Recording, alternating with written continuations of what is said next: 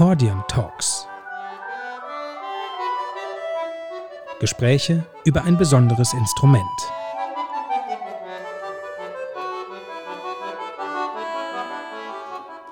Hallo, liebe Tina. Hallo, liebe Laura. Es erfreut mich wieder sehr, dich in deinem Kabuff zu sehen. Fühlst du dich da besonders wohl? Es ist auf jeden Fall gemütlich und warm, außer an den Füßen. und der perfekte Ort für unseren Podcast. Und du bist auch ganz entspannt da in deinem. Ich bin an meinem schönen, ja, in meinem schönen Homeoffice-Schreibtisch. Das ist eigentlich auch sehr gemütlich. In einem Zimmer mit allen Akkordeons, die ich besitze. Mit allen zwei. und der Melodiker. und Mundharmonika? Äh, Nasenflöte. Ich glaube, die Mundharmonika okay. ist irgendwie mal verschütt gegangen. Aber die kann ich auch nicht so wirklich. Kannst du das? Minimal. Also so, dass Töne rauskommen, aber nicht unbedingt mehr. ah ja, das zeichnet dich sehr aus, weil, weil niemand kann mehr auf der Mundharmonika als Töne rausbringen. Wir kennen ja sogar, also man muss dazu sagen, Tina und ich haben ja mal im Erfurter Akkordeonorchester gespielt und da sind wir mal aufgetreten und da war tatsächlich so ein Mundharmonika-Ensemble und die hatten ganz, die hatten auch so riesige Mundharmonikas, die dann tiefer geklungen haben und so, ne? Das war ganz faszinierend. Ja, das ist, glaube ich, immer, wenn man sich mit so Instrumenten nicht so stark beschäftigt, so wie ich auch mal sehr beeindruckt war, wie viele Flötengrößen es gibt. Da ist man doch dann total umgehauen, wie, wie toll das dann auch klingt in einem Zusammenspiel. Und bei den Mundharmonikas war es ähnlich. Also, das ist ein, ja, eine Motivation, sich mit allen Instrumenten eigentlich zu beschäftigen, aber natürlich mit keinem so sehr wie mit dem Akkordeon. Mundharmonika-Talks. Bald, out now, hier. ja, aber da haben wir auch wirklich einfach keine Ahnung. Ich weiß auch nicht mal, wie wir da Jingles produzieren sollen. Da möchten wir übrigens nochmal darauf hinweisen. Vielleicht ist es dem einen oder anderen oder der einen oder anderen schon mal aufgefallen, dass wir uns hier ganz viel Mühe geben, immer passende Jingles zu jeder Folge zu produzieren. Manchmal mit Schnipseln aus der Musik, die da so vorkommt und manchmal auch selbst produziert in Anlehnung an unsere tollen Gäste. Da geht wirklich ganz viel Applaus nach Karlsruhe an dich, Laura, weil du da wirklich alle ja, äh, Kreativität zusammenpackst und da immer tolle Sachen zauberst. Und ich bin bei jedem Jingle immer ganz umgehauen. Ich denke, wow, das fasst die Folge akustisch ganz gut zusammen. Also ich probiere tatsächlich mal alle Knöpfe durch, die ich finde im Schnittprogramm Audacity. so, in, so in etwa kannst du dir diesen Prozess vorstellen. Sehr zielgerichtet. Zauberei. In der letzten Folge hast, haben wir ein Interview gehört von dir und der wundervollen Claudia Buda. Und die, ja, ich, ich weiß gar nicht mehr, vielleicht willst du noch ein paar Worte verlieren, aber ich bin immer noch so ganz mitgerissen von ihrer, ihrem Enthusiasmus eigentlich für das Akkordeon. Das ist tatsächlich auch das, was mir rückgemeldet wurde. Wir bekommen ja doch ab und an äh, Feedback von, von Leuten, die unseren Podcast hören. Die, Rückmeldungen zu Claudia Buda, die, die waren wirklich zahlreich und immer eigentlich in diesem Ton, tolle Frau wow, jetzt habe ich gleich selbst das Akkordeon zu spielen oder wieder mal zum Akkordeon zu greifen. Und also wenn man das erreicht mit einem Interview, dann bin ich schon echt ganz, ganz froh und glücklich. Das stimmt. Das, das hat mich auch total gefreut. Und äh, genau, mit Claudia Buda hast du ja ganz viel darüber gesprochen, wie man so Akkordeon lehren kann auch und so weiter. Und in diesem Themenbereich Akkordeon lernen und lehren bleiben wir auch bei dieser Folge.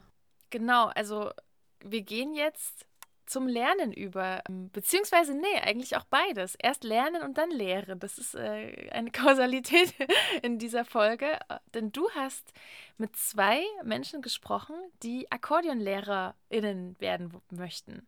Erzähl mal, du bist mal wieder gereist. genau, ich bin schon ähm, zum dritten Mal für unseren Podcast nach Trossingen gefahren ihr wisst also, alle, die sich mit Akkordeons auskennen, kennen ja Trossing irgendwie, auch wenn das so ein, so ein kleines Nestlein im Schwäbischen ist, wo dann so eine Eisenbahn hin und her fährt, damit man noch in die City von Trossingen kann. Trossingen, das der Ort, wo Hona groß geworden ist, wo die Hohner-Werke waren und äh, Akkordeons in die ganze Welt exportiert haben. Und heute immer noch ein sehr musikalischer Ort mit dem Hohner-Konservatorium Trossing, also natürlich eine enge Verbindung mit Hohner. Und da kann man eben eine Ausbildung machen, um Akkordeonlehrer oder Akkordeonlehrerin zu werden. Und äh, das wollten wir uns mal anschauen. Und das Schöne ist, dass wir mit zwei Menschen sprechen konnten, die das berufsbegleitend gemacht haben. Und das war tatsächlich ganz spannend.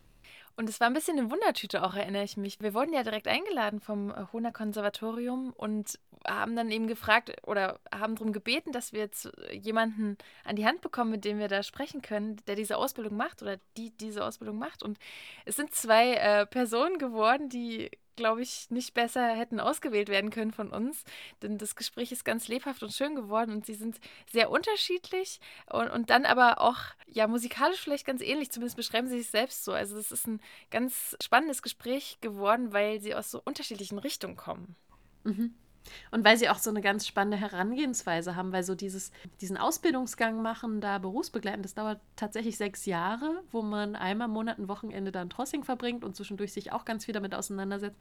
Also schon auch irgendwie ein Commitment. Und das hat uns natürlich interessiert, was, was, äh, warum machen sie das eigentlich? Und das fand ich ganz spannend, mit ihnen darüber zu reden. Und ja, also ich habe mit Pierre Krummenacher gesprochen aus der Schweiz, der auch tatsächlich mindestens zwei Orchester in der Schweiz leitet, in, in Genf und Zürich. Und die Kerstin Schmidt, die im Hessischen wohnt und die nach ganz langer Zeit wieder zum Akkordeon gefunden hat und dann wirklich nochmal diesen Weg ganz bewusst gewählt hat, diese Ausbildung zu machen. Und dann würde ich sagen, wir hören uns das Ganze mal an.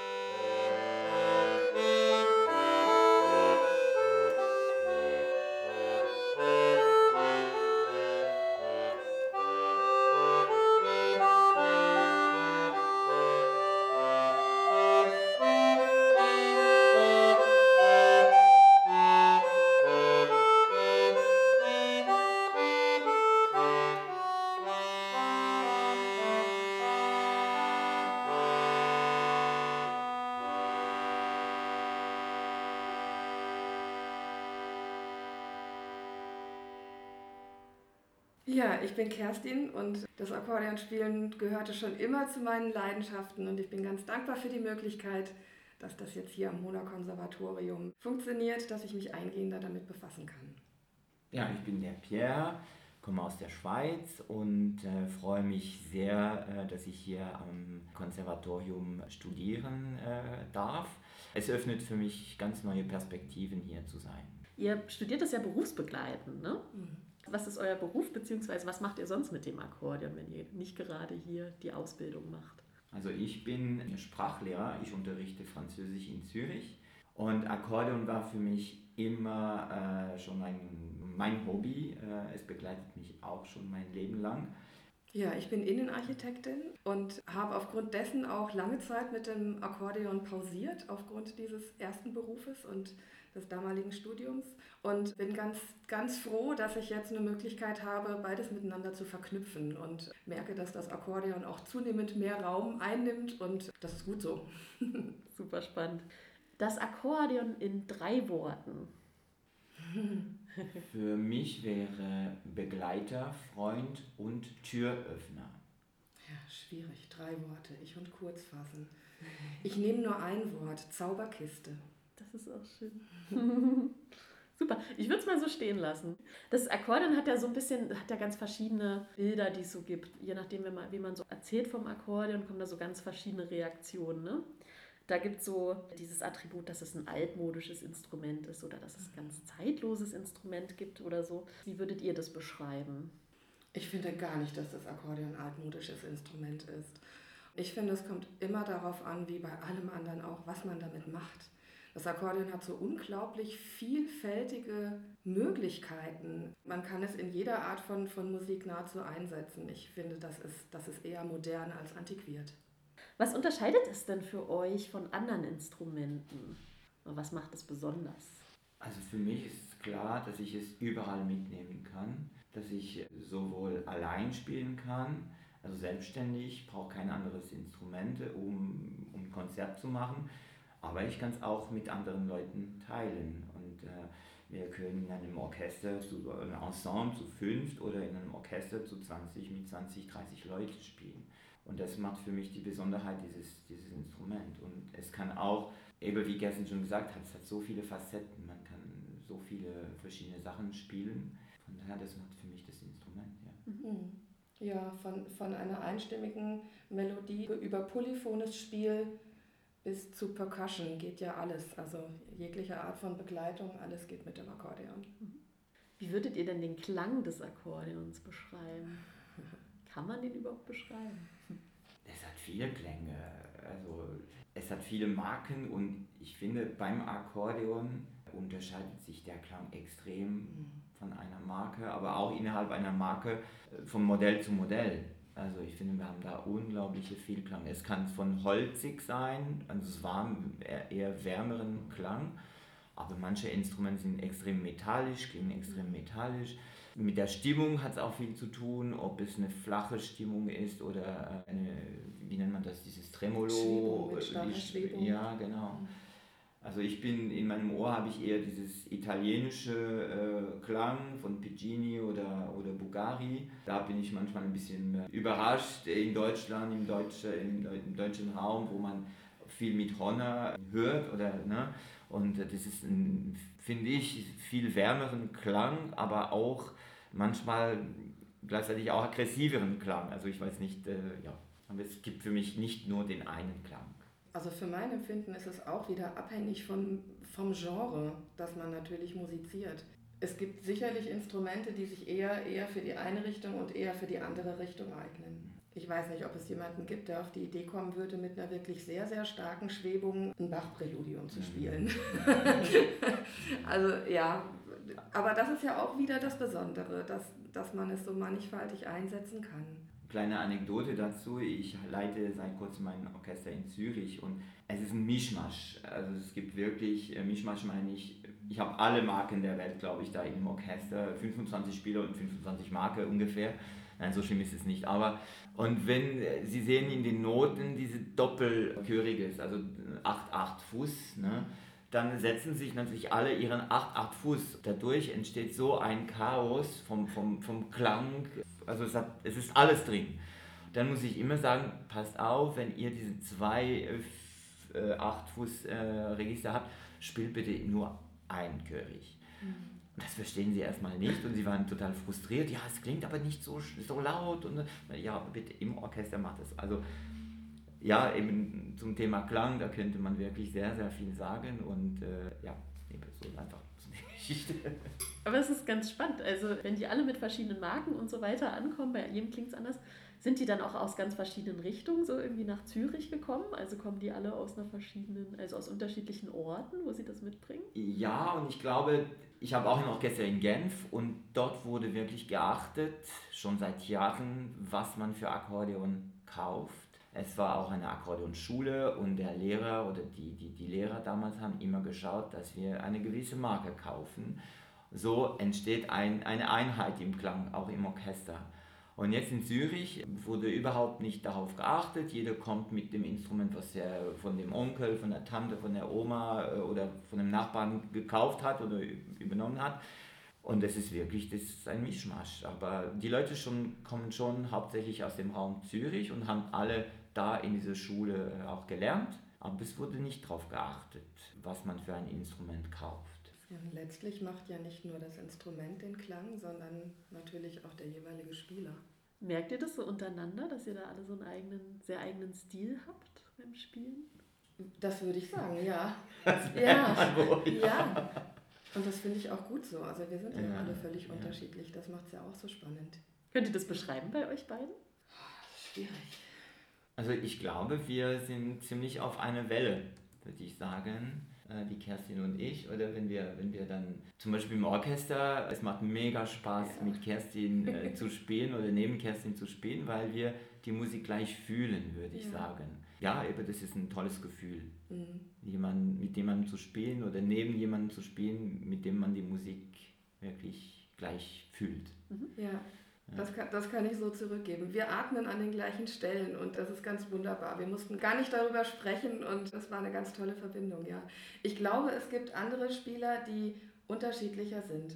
Also jetzt hast du bei uns beiden gerade irgendwie die erwischt, die vielleicht relativ ähnlich ticken oder gestrickt sind, aber es gibt größere Unterschiede.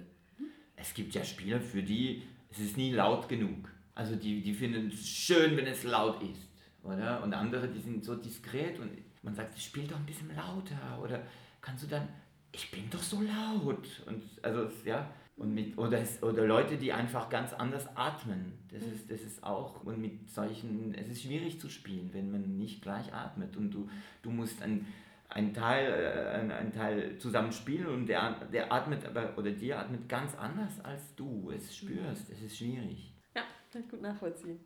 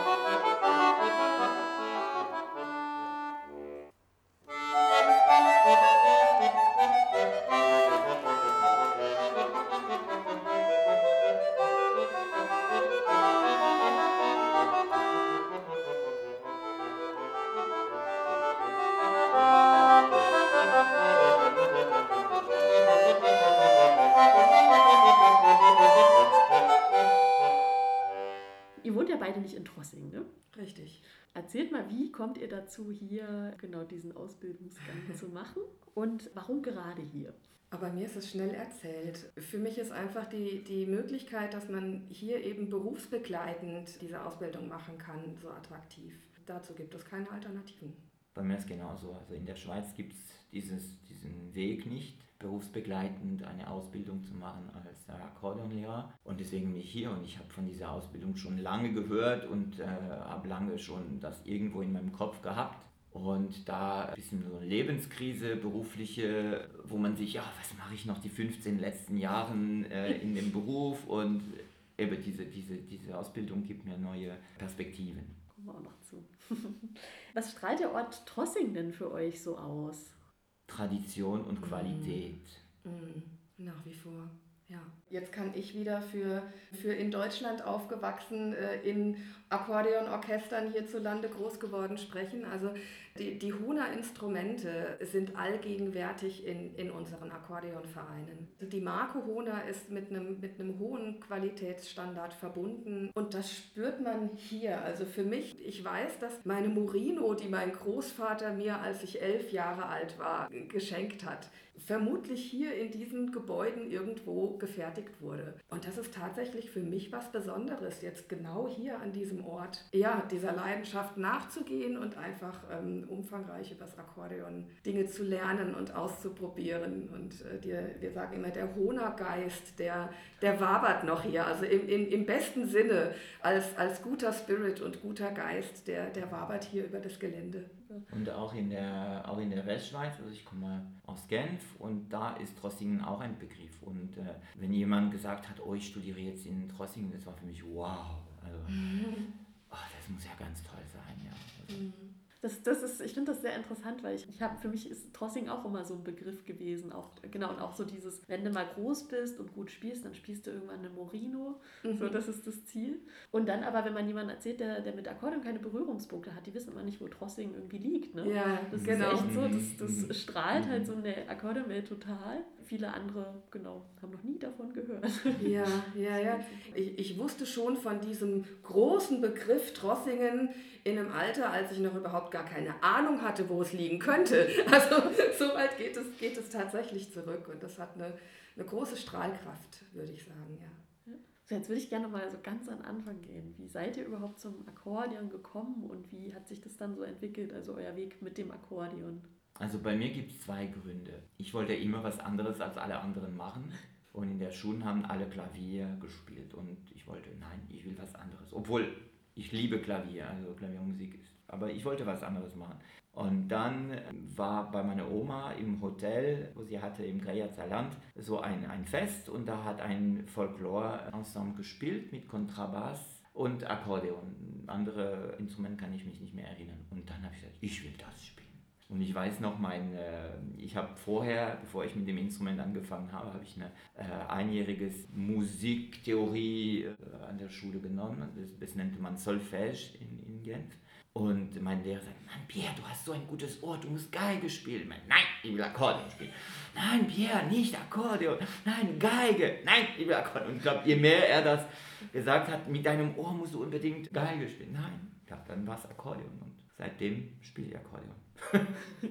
Super. Und dann hast du, hast du immer in Orchestern gespielt oder vor allem für dich? Genau, also ich fand das Zusammenspiel immer mega spannend. Ich habe, äh, ja, das Orchester ist mein, meine, mein Leben und äh, ich habe jahrelang nicht mehr allein gespielt. Äh, ich habe äh, die Orchester dirigiert und äh, dann kam ich nicht mehr zum Spielen. Dann habe ich wieder in Grenzach bei der Tanja Rauschenberger angefangen und es hat mir wirklich den Tipp gegeben, wieder mal zu spielen es war mega, mega motivierend.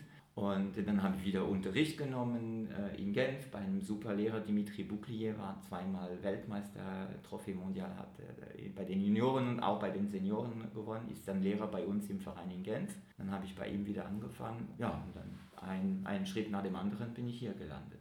Und wie kam es bei dir dazu, dass du jetzt auch dirigierst? Das war schon immer etwas, was ich, was ich gerne gemacht habe. Und ich habe ein musikalisches Abitur gemacht und der Musiklehrer damals mochte das Akkordeon überhaupt nicht. Das war nicht immer sehr beleidigend, aber es war so. Dann hat er gesagt, ah Pierre, für deine Matura-Prüfung, ich habe eine Idee, du wirst ein Orchester dirigieren. Und ich so, uh. Und der hatte selber ein kleines Orchester in Genf und dann habe ich für meine Matura-Prüfung die Concerto Grozzo Nummer 8 von Arcangelo Corelli äh, dirigiert, auswendig. Und ich habe mit ihm dann quasi meine ersten Dirigierlektionen genommen. Aber einfach, weil er das Akkordeon nicht mochte. Wie findest du es jetzt, so ein Akkordeonorchester zu dirigieren? Es ist sehr, sehr schön. Da kommen mega viele Emotionen äh, rüber. Äh, die Musik mit Leuten zu teilen, diese Leidenschaft auch, die ich habe für das Instrument zu teilen, finde ich fantastisch. Das ist wirklich so. Ich sagte vorhin, Akkordeon ist für mich ein Türöffner, weil überall, wo ich war, habe ich das Akkordeon genommen. Ich habe meinen erstes großen Aufenthalt wechseln zu Hause war in Freiburg äh, im Breisgau, da habe ich äh, Deutsch studiert. Dann habe ich an der Tür vom ersten Freiburger Akkordeonorchester geklopft und schon hatte ich viele Bekannten. Und in Berlin war es genauso. Ich habe an der Tür vom Akkordeonorchester Euphonia geklopft und poff, da hatte ich wieder viele Bekannte. Und es war immer ein Weg, mich irgendwo zu integrieren. Kroatien genauso und jetzt Zürich auch. Und äh, ja, also überall. Äh, es entstehen dadurch auch unglaublich schöne Freundschaften. Und ich glaube, mein, mein, mein Freundeskreis besteht aus vielen Akkordeonisten und wir kennen uns seit Jahren und es ist mega schön. Türöffner gefällt mir auf jeden Fall super gut auch als Begriff. okay, erzähl du gerne mal ein bisschen. Ja, ich, also ich finde es ganz spannend, auch gerade Pierre zu lauschen, weil da gibt es ein paar Parallelen. Bei mir war es nicht die Oma, sondern der Opa. mein Opa kommt aus einer Region, in der das Akkordeon ebenso eine ganz große Rolle gespielt hat wie in Trossingen. Mein äh, Opa ist nämlich in Klingenthal geboren. Und das ist ja, ja neben Trossingen die zweite große Akkordeonstadt in, in Deutschland. Und er erzählte immer, dass er als, als kleiner Junge und als Jugendlicher immer gerne ein Akkordeon gehabt hätte und darauf gespielt hätte. Aber naja, das war eine andere Zeit als heute. Es war eine sehr kinderreiche Familie und das war ihm leider nicht, nicht ermöglicht. Und als meine Schwester und ich, also eigentlich war meine Schwester erst alt genug, um mit dem Akkordeonspielen zu beginnen. Und da hat er sich sehr dafür eingesetzt, dass wir die Möglichkeit bekommen. Und ja, es war in der, in der Gruppe, am Anfang hatten wir Gruppenunterricht, da fehlte noch ein Kind, damit diese Gruppe starten konnte. Und deswegen kam ich quasi schon mit dazu, obwohl ich noch gar nicht lesen konnte und äh, habe das auch nicht mehr hergegeben, das Akkordeon. Das war erst so dieser Plan, man könne das Kind, das noch nicht lesen kann, auch dann wieder zu Hause lassen lassen. Es müsse nur auf dieser Liste stehen, damit der Kurs begann. Aber ähm, ja, die, die, dieser Plan wurde ohne mich gemacht. ich bin natürlich nicht zu Hause geblieben. Und, und so ging das los. Wir haben am Anfang Gruppenunterricht gehabt und dann auch relativ zügig in einem Orchester gespielt, in einem Kinderorchester gespielt und haben dann aber nochmal den Lehrer gewechselt und dann Einzelunterricht und haben auch immer in verschiedenen Orchestern gespielt. Bis kurz vor meiner Diplomprüfung habe ich das gemacht und dann ja, hat einfach irgendwie so der, der Beruf oder der zukünftige Beruf so viel Platz im Leben eingenommen, dass ich tatsächlich das Akkordeon an den Nagel gehängt hatte. Und dann sind 16 Jahre vergangen, in der es immer temperiert in meinem Wohnzimmer stand, aber allenfalls zu Weihnachten mal rausgeholt wurde. Nach einem Umzug jetzt ins, ins hessische Riedstadt durch neu geknüpfte Kontakte hieß es, ach Mensch, komm doch mal in unsere Probe, wie du spielst Akkordeon. ja, und da bin ich auch ganz dankbar, Ute, wenn du das hörst, dass sie mich dazu gebracht hat, tatsächlich die, die Kiste wieder auszupacken. Und dann habe ich relativ schnell gemerkt, das war noch nicht alles mit mir und diesem Instrument und äh, habe dann einfach Wege gesucht, das weiter fortzuführen und bin dadurch dann hier in Trossingen gelandet. Ja, super. Schöne Geschichte auch. Ja. Und wo bist du groß geworden? Also ähm, in der Nähe von Gießen, also mhm. auch in, in Hessen. Ja. Okay. Gut, und jetzt seid ihr hier am Hohner Konservatorium und werdet hier zu Akkordeonlehrerin ausgebildet. Mhm. Genau. Wie kann man sich das vorstellen? Wie sieht das aus, so wenn ihr hier seid? Und auch wenn ihr nicht hier seid? auch wenn wir nicht hier sind. Also wir, wir sind hier einmal im Monat für eine mehrtägige, im Moment zweitägige Arbeitsphase. Darüber hinaus sind dann noch die Einzelunterrichte am Instrument. Also wir bekommen ja auch Klavierunterricht hier am Konservatorium. Die sind dann noch zu vereinbaren. Und ja, seit der Corona-Pandemie werden auch einige Unterrichte, einige theoretische Fächer online durchgeführt das auch nach wie vor und das entlastet einfach auch so ein bisschen zeitlich diese Tage, in denen wir hier präsent vor Ort sind. Und dann, ja, ist es natürlich zu Hause in den, in den restlichen drei Wochen des Monats jedem selber überlassen, die Dinge nachzuarbeiten, Neues vorzubereiten und sich auch wieder auf, die, auf diese Arbeitsphasen zu freuen, in denen dann alle aus allen möglichen Himmelsrichtungen wieder hierher zusammenkommen und ja, wir auch einfach so eine kleine so eine kleine Kunstfamilie geworden sind in der Zeit und äh, da auch viele Freundschaften entstanden sind. So funktioniert das. Mir hat mal eine ehemalige Auszubildende hier gesagt, also wenn man sich für diesen wunderbaren Weg entscheidet, muss einem eines klar sein. Damit muss man, muss man irgendwie sich arrangieren. Man hat eigentlich immer zu wenig, gefühlt zu wenig Zeit, um sich wirklich so vorzubereiten, wie man es selber gerne wollen würde da muss ich so oft dran denken, denn es, es ist tatsächlich so. Also man, man geht, ich gehe immer ganz erfüllt mit, mit neuen Dingen ähm, wieder nach Hause aus diesen Arbeitsphasen und ja, würde mir manchmal wünschen, der Tag hätte noch ein paar Stunden mehr, damit man sich auch all dies irgendwie zunutze machen kann und das dann wieder verdauen kann sozusagen, ja. Genau, nach jeder äh, Studiumphase denkt man, ah, ich habe jetzt noch vier Wochen Zeit, um meine Hausaufgaben zu machen und schon ist es morgen, Ja. äh, morgen wieder da und äh, ja, also es, die Zeit vergeht sehr, sehr schnell, das stimmt schon. Also es ist wirklich eine, ein, also schon ein Stressfaktor, dass man denkt, ja, man muss die Hausaufgaben machen und man muss natürlich den Beruf nach, nach wie vor äh, ausüben, Geld verdienen. Aber wie Kerstin, also ich verlasse Trossingen immer mit ganz vielen neuen Impulse äh, und neue Inspiration, neue Ideen. Und äh, das ist für mich wirklich je, jedes Mal ähm, Luft schnappen und ja, also es ist schon toll, tolles Gefühl. Habt ihr beide besondere Spezialisierung irgendwie? Also wir sind beide keine Jesser. Nein, das sicher nicht. Das sicher nicht. Haben daran zwar große Freude, aber äh, dafür gibt es vermutlich andere Fachleute hier. Ich nehme mir immer vor, also ich mag äh, diese Russ russische äh, Schule, also Solotarev ist für mich ein, ein grandioser Komponist und ich spiele sehr, sehr gerne von ihm, natürlich von Bach spiele ich auch sehr gerne. Die französische äh, Komponist, wie zum Beispiel Frank Angelis, finde ich ganz, ganz toll und der, der, der, der hat fantastische Stücke gespiel, äh, komponiert, nachgespielt. Und ich nehme mir immer wieder vor, so ein äh, Unterhaltungsrepertoire aufzubauen, aber dann habe ich die, die, die Wahl oder ich bin zu Hause, habe eine halbe Stunde und denke, okay, was übe ich jetzt? Indifférence, also diesen berühmten Walzer, äh, Musette-Walzer oder, oder mein Bach. Dann übe ich meinen Bach Ja. und die Indifferenz bleibt immer auf der Strecke. Seit zwei Jahren probiere ich Indifferenz zu spielen. Ja, also äh, es ist tatsächlich so, dass, dass man natürlich auch für, seinen, für, für den Solounterricht einfach viel Zeit zu Hause irgendwie einplanen muss. Für mich stand im Vordergrund, weil ich das in meinem Akkordeonunterricht als Jugendliche nicht gelernt habe. Ich wollte gerne das mit diesem Melodiebass können.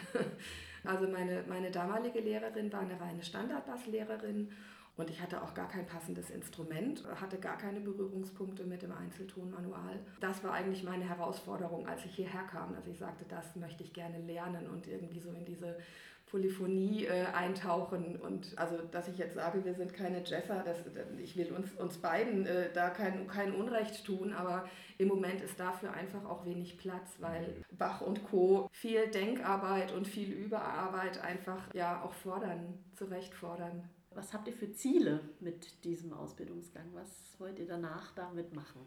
Also für mich, ich mache es in erster Linie für mich. Ich bin fast in Rente, wenn ich mit der Ausbildung fertig bin. Und ich weiß nicht, ob ich dann überhaupt Akkordeon unterrichten werde. Ich mache es vor allem, weil ich die Musik spüre und fühle und möchte hinter diesem Gefühl mal Erklärungen haben. Warum spüre ich oder warum fühle ich, dass ich da ein Crescendo oder dass ich da atmen muss oder dass ich da... Und ich suche einfach Antworten zu diesen Gefühlen. Weil Mu- Musik ist für mich hauptsächlich Gefühle, aber diese Gefühle haben eine, eine Basis. Und äh, genau, und ich suche nach diesen Antworten. Und ich habe schon ganz viele Antworten gefunden. Wisst ihr ein paar Teile? Ja, das, also im Tonsatz sind für mich ganz viele Sachen klar geworden. Warum entsteht da eine Spannung? Die habe ich gefühlt, aber die konnte ich nicht erklären. Oder? Und jetzt kann ich das schon ein bisschen besser erklären. Danke. Mhm. Und bei dir? Ja, also ich habe auch jetzt nicht irgendwie so das festgelegte Ziel, dass ich sage, ähm, nach meiner Ausbildung muss das und das passieren und darauf arbeite ich akribisch hin. Ich würde es für mich eher so beschreiben, dass es mein Ziel ist, zu versuchen, mir so eine spielerische Leichtigkeit zu erhalten. Sowohl für mich selbst im, im Spielen, als auch, wenn ich äh, vor einem Orchester stehe und mit, mit einem Orchester arbeite, ja, dass mir das nicht verloren geht bei all der, der Komplexität der, der Stücke, die uns auch hier als, als Aufgabe mitgegeben werden und sicherlich auch bei all der Professionalität, die wir hier erwerben, dass einfach so die, diese Spiele, auch die Spielfreude, dass das nicht verloren geht. Ja. Super.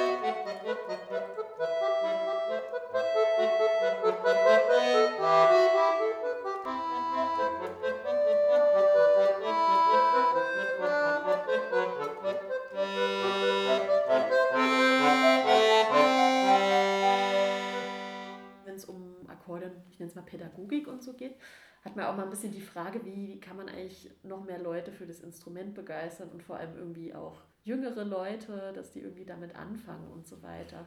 Was ist da euer Ansatz? Wie, wie kann man da noch mehr Leute begeistern? Habt ihr da Ideen? Ich hatte eine Erfahrung in, in, in einer Grundschule. Da habe ich das Akkordeon vorgestellt und es, es war viel, viel leichter als gedacht, die Kinder dafür zu begeistern. Also äh, viele, viele wissen, ja, es gibt Instrumente, die haben Tasten.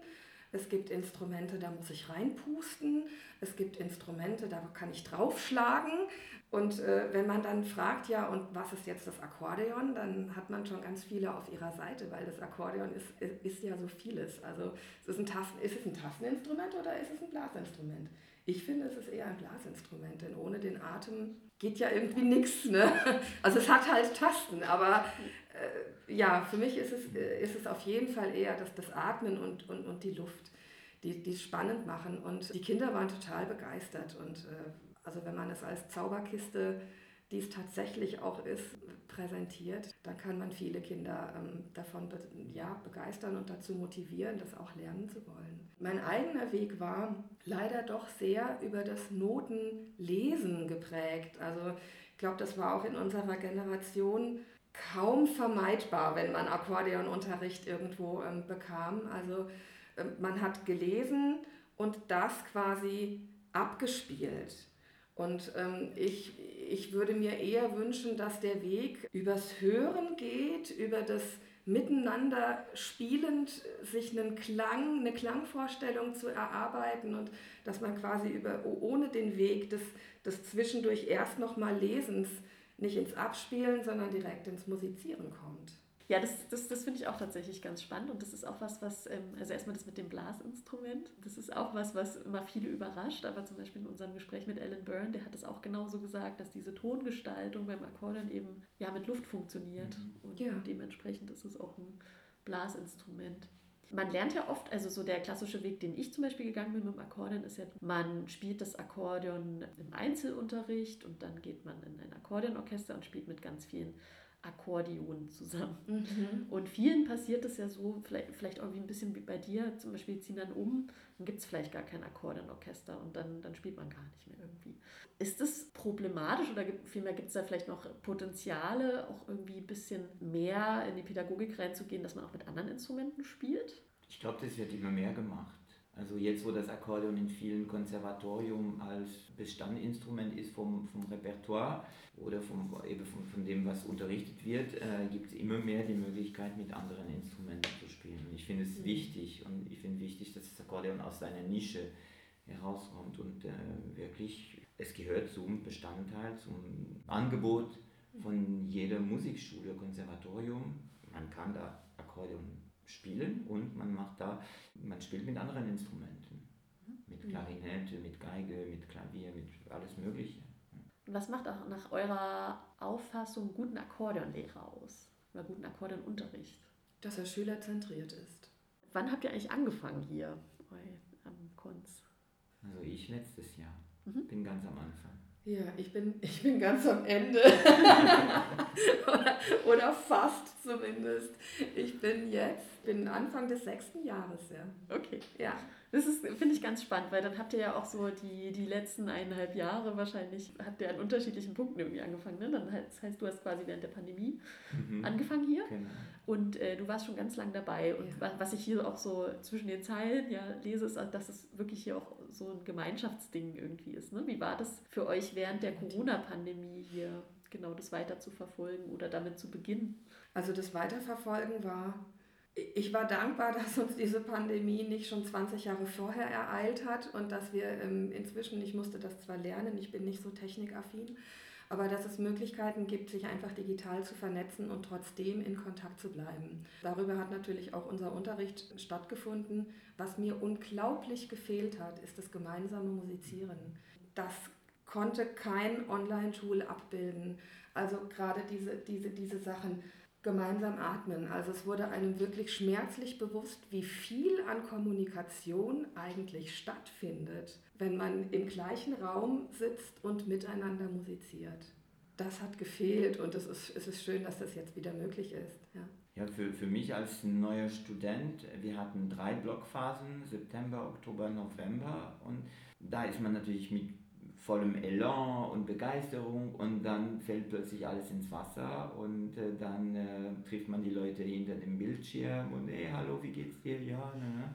Aber es war natürlich äh, wirklich äh, schon eine, eine große Bremse, ja, in, in der Begeisterung, in dem, äh, ja, in dem Studium schon, ja. Und ähm, wir haben mit der Zeit bemerkt, oh, die Motivation ist jetzt ein bisschen niedriger geworden und äh, es war wichtig, dass es dann doch am Ende vom Schuljahr zwei Blockphasen, glaube ich, wieder, wo wir wieder zusammen waren. Weil man hat bemerkt, jeder geht dann wieder seinen Weg und es war wie der Auflauf ist noch nicht fertig gewesen und schon ist es runtergegangen, oder? Muss man wieder die Motivation hochpushen ich lese da auch so ein bisschen raus, was man so mitnimmt, ist, dass, das, dass es schon Sachen gibt, die, die ja digital, wo es vielleicht auch gar nicht schlecht ist, wenn die digital mhm. stattfinden, weil man dann flexibler ist, gerade für euch, ne, die ihr ja auch eine Anreise habt. Aber dass gerade dieses Musik im Moment entstehen, dass man das digital eigentlich fast Also digital kann auf keinen Fall dauern. Also für mich ist es ist eine Ersatz und äh, eine Zwischenlösung, aber es darf auf keinen Fall äh, als generell äh, für den Unterricht eingesetzt werden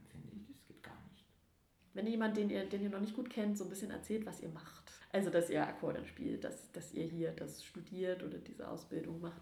Wie sind da die Reaktionen und habt ihr das Gefühl, das ist so ein bisschen im Wandel, dieses Image des Akkordeons? Ja, definitiv. Ich hatte ja, wie, wie schon erwähnt, eine, eine, relativ lange Spielpause auch. Und davor habe ich tatsächlich irgendwie auch gespürt, als ich so in die Oberstufe kam und es da ein Schulorchester gab, natürlich ein sinfonisches Schulorchester, Akkordeon, nee, also für Akkordeon haben wir keine, keine Verwertung. Es gibt eine Big Band, aber nee, die Big Band hatte auch für das Akkordeon keine Verwertung. also habe ich halt im Chor gesungen, war auch gut. Da hatte das Akkordeon tatsächlich auch, auch äh, bei anderen Musikern ähm, keinen allzu guten Stellenwert. Ich glaube auch durch das, was Pierre gesagt hat, dass, dass es natürlich viele Hochschulen inzwischen gibt, äh, an denen man das Akkordeon studieren kann und es als, als ernsthaftes und gleichwertiges, seriöses Instrument auch angesehen wird dass es längst aus dieser, aus dieser Schublade raus ist. Natürlich nicht in allen Köpfen, aber nicht jeder beschäftigt sich mit Akkordeonmusik. Auch nicht jeder beschäftigt sich mit Bach oder Klaviermusik oder was auch immer. Aber ich glaube, dass es da längst raus ist. Und es, die, die Reaktionen sind ganz unterschiedlich. Und es gibt Menschen, da sage ich, ja, kannst mal kommen, dann und dann spiele ich. Und ähm, viele sind überrascht, aber angenehm überrascht und, und, und formulieren das auch und sagen das auch. Und ja, man freut sich natürlich über solche Begegnungen. Ja. Ich hatte einmal, ach, nach einem Gottesdienst zu Weihnachten, eine Spätgottesdienst um 23 Uhr, und da kam eine, eine, eine Frau, die ich nicht kannte, anschließend zu mir und bedankte sich dafür, dass ich sie mit dem Akkordeon versöhnt hätte. und ich fand, es war, also es war einfach so nett, dass sie, dass sie das formuliert hat und auch so formuliert hat. Und da war irgendwie auch so mein heiliger Abend angekommen. ja. Also das, das passiert und es ist doch schön, dass das passiert. Und ich finde, das hängt natürlich auch damit ab, wie man dazu steht. Also wenn wenn ich jetzt mich fast entschuldigen muss, weil ich Akkordeon spiele oder wenn ich dazu äh, begeistert äh, sage, ja, ich spiele Akkordeon, es ist ganz toll, der Gegenüberstehende äh, oder die äh, kann dann nicht, äh, also reagiert auch dementsprechend, wenn er sieht meine Begeisterung, dann äh, hat er Fragen und fragt weiter und was man kann alles, ah, okay, das machst du. Wenn ich mich quasi dafür entschuldige, dass ich Akkordeon spiele, dann ist es natürlich eine offene Tür für, ja, also weiß nicht, Beleidigungen oder, oder Vorwürfe, die dann, Vorurteile, die wieder mal hervorkommen. Ne? Das finde ich auch mal ganz spannend, weil viele, also wer noch nicht so Berührungspunkte mit dem hatte, mit dem Akkordeon, der ist immer ganz überrascht oder kann sich erstmal gar nicht vorstellen, was, ihr habt ein Orchester, da sind nur Akkordeons drin. Ja, ja. Wie klingt das bloß? Und wenn sie dann aber mal ein Akkordeonorchester so in voller Stärke hören, dann sind die schon immer begeistert, ne? weil das auch so ein, schon ja auch ein besonderer Klang irgendwie ist. Wie sind denn eure Wünsche für die Zukunft, für das Akkordeon an sich und auch für euch und das Akkordeon? Ich war jetzt am, äh, am Mittwoch in Zürich. Da gab es ein, ein Konzert von allen Kindern, die im, äh, in der Musikschule für, für Zürich, im Konservatorium, äh, es war so ein Konzert für alle Kinder, die Akkordeon spielen, haben da, sind dann aufgetreten. Und es waren 50 Kinder am Ende auf der Bühne, die zusammen äh, ein Stück äh, oder sogar zwei Stücke äh, gespielt haben. Das fand ich fantastisch und das hat mir so viel Hoffnung gegeben. Also dieses Instrument lebt und äh, es gibt wirklich äh, viele Jugendliche oder viele Kinder, die Akkordeon spielen wollen. Ich habe vorhin gesagt, ich finde es super wichtig, dass das Akkordeon aus der Nische äh, rauskommt, dass es wie ein anderes Instrument angesehen wird. Mein Wunsch wäre in der Hinsicht, dass die Konservatorium oder Musikschulen, wo das Akkordeon unterrichtet wird, dass es dann die Verbindung mit den Orchestern bleibt. Weil es ist jetzt, glaube ich, für mich eine, eine Angst, dass dann quasi dieses Orchesterspiel, was, was uns alle äh, geprägt hat, weil wir als Kinder mit anderen Kindern gespielt haben und es gehörte wie dazu, dass die neue Generation das nicht bekommt als Erfahrung und irgendwann ist es vielleicht zu spät oder es ist nicht mehr so selbstverständlich, dass man mit anderen zusammenspielt. Das ist ein bisschen meine Ängste. Aber das Akkordeon lebt. Hm, ich würde mir auch wünschen, dass einfach durch die Entwicklung, dass es inzwischen auch an Musikschulen einfach gemischte Ensembles gibt, sich, sich natürlich die, die, die Klangmöglichkeiten noch viel, viel mehr erweitern, also Akkordeon zusammen mit anderen Instrumenten. Und naja, also wenn man, wenn man sich wirklich was wünschen könnte für die Zukunft, dann fände ich es großartig, wenn das Akkordeon tatsächlich auch einen Platz hätte bei Berufsmusikern. Also ein Violinist kann natürlich in einem Rundfunkorchester oder in einem Theater als Geigespieler eine Anstellung finden. Dann, dann würde ich irgendwie als Utopie mir das so vorstellen, dass das wäre ein Wunsch, dass das geht, auch mit dem Akkordeon. Also dass es Berufsorchester vielleicht tatsächlich gibt und dass das auch dort Einzug hält in diesem Bereich. Ja, aber gibt es noch was, was ihr gerne noch zum Thema Akkordeon, zu eurer Ausbildung hier oder so sagen möchtet?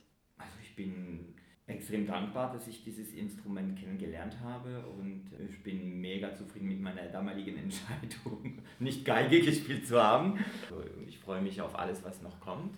Ja, für mich gab es auch keine Alternative. Ich hatte auch einen Musiklehrer, der hat sogar meine Mutter in die Schule bestellt, um ihr nahezulegen, dass dieses Kind doch Geige oder Posaune lernen müsse.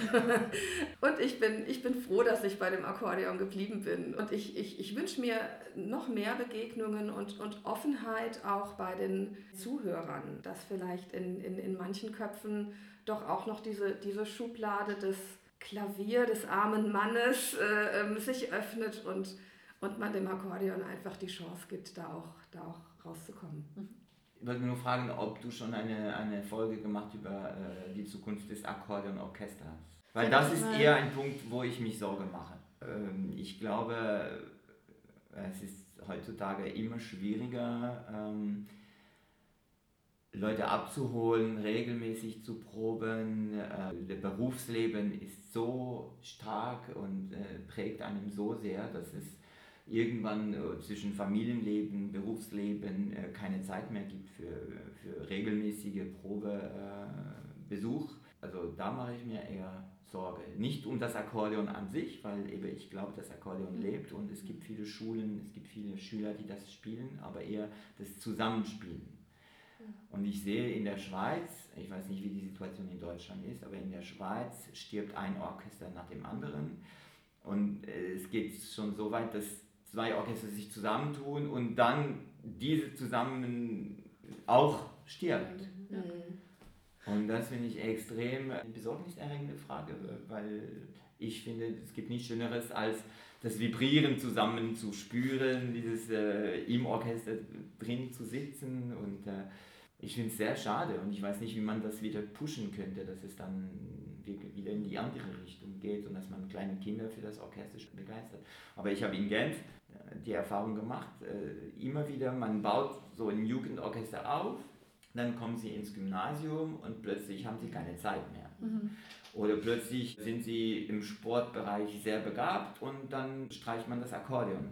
Oder das Orchester, die, die spielen ja. weiter, äh, im, die nehmen weiterhin Unterricht, aber, aber, kommen nicht mehr zum Orchester, weil es ist zu regelmäßig, einmal die Woche, dann gibt es noch die Konzerte und es gibt sehr pflichtbewusste Spieler, die sagen, ich kann mich nicht gut vorbereiten für das Orchester, also ich komme nicht mehr. Und aus einem zwölfköpfigen äh, Jugendorchester habe ich jetzt nur noch fünf. Auf einmal baff, weg. Es ist, ja, ich finde es auch, es ist ein spannendes Thema und es ist total schwer, da Lösungen zu finden, weil das so Ja. ja so was Gesamtgesellschaftliches ist, Ja. ne, was das erschwert. weißt du, ich glaube, die Leute, jetzt habe ich eben dieses neue Orchester in, Gen in Zürich übernommen und ich habe jetzt drei Spieler aus Genf, die jetzt in Zürich leben. Und dann habe ich denen gesagt, ey, doch zu mir. Ah nein, wir wollen uns nicht verpflichten. Das geht natürlich gerade den Leuten, die dann so irgendwie nach dem Abi irgendwie sind, die sind dann alle weg Ja, erstmal. Und ja, ja, ja. ganz wenige kommen Ja, wieder und ja. die, die dann wiederkommen, finden dann nicht automatisch wieder so den Zugang dazu. Und die, die weggehen, gehen nicht unbedingt zu einem anderen Orchester. Mhm. Ja, ja. Und ich finde es spannend, so als Ja. Podcast, vielleicht gibt es da Ideen, hat jemand einen Zauberstab?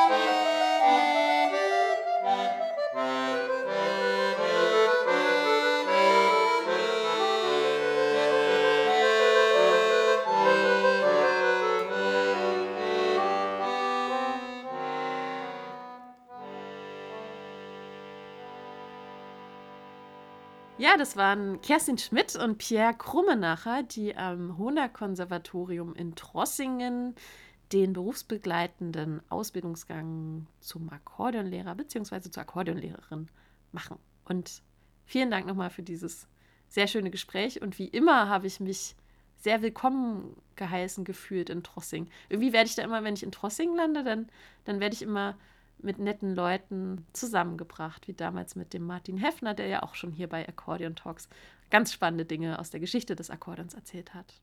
Es wird also nicht die letzte Reise nach Trossing sein und auch nicht die letzte Fahrt mit der kleinen Bahn, die in den Ort hineinfährt. Ja, ja, man entkommt diesen Trossing auch nicht beim Akkordeon. ja. In der nächsten Folge bleiben wir am Thema dran, denn wir werden uns noch einmal mit dem Bereich Akkordeon lernen beschäftigen und dieses Mal aber Akkordeon lernen an einer Musikhochschule. Mit dem Ziel, tendenziell wahrscheinlich eher auch ähm, Berufsmusiker oder Berufsmusikerin zu sein. Vielleicht, ne? Schauen wir mal. Genau, genau. Schauen wir mal. da bin ich sehr gespannt. Genau, also dieses Thema Akkordeon lehren, lernen und so weiter, auf jeden Fall ganz spannend. Perspektivisch wäre natürlich auch noch spannend, so ein bisschen in die einen Schritt davor zu gehen. Das können wir auch irgendwann mal machen. Also wie lernt man dann zum Beispiel Akkordeon, wenn man ein Kind ist?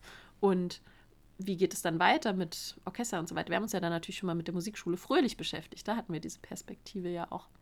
Aber ein, ein bodenloses Fass, würde ich sagen. Positiv gesagt. Wir sind auch immer offen und freudig über Anregungen von euch liebe Zuhörer und Zuhörerinnen, die gerne jederzeit an laura at akkordeon-talks.de oder tina at accordion-talks.de gesendet werden können. Und was es auch noch gilt zu erwähnen, ist, dass der Pierre uns ein paar Musiktipps gegeben hat für die Playlist, die es wie immer bei Spotify gibt und die wächst und gedeiht. Und ganz wichtig, die Kerstin Schmidt hat diese super Musik für uns aufgenommen. Das sind die Goldberg-Variationen von Bach, die sie gespielt hat, verschiedene Sätze daraus. Und die durften wir freundlicherweise für diesen Podcast verwenden. Und ich finde es sehr schön, weil wir dadurch Musik im Podcast haben. Danke also an Kerstin und auch an Pierre für die Musiktipps. Und ähm, ja, also lauscht gern unserer Playlist, wie immer Accordion Talks Playlist. Und dann bis zum nächsten Mal bei Accordion Talks.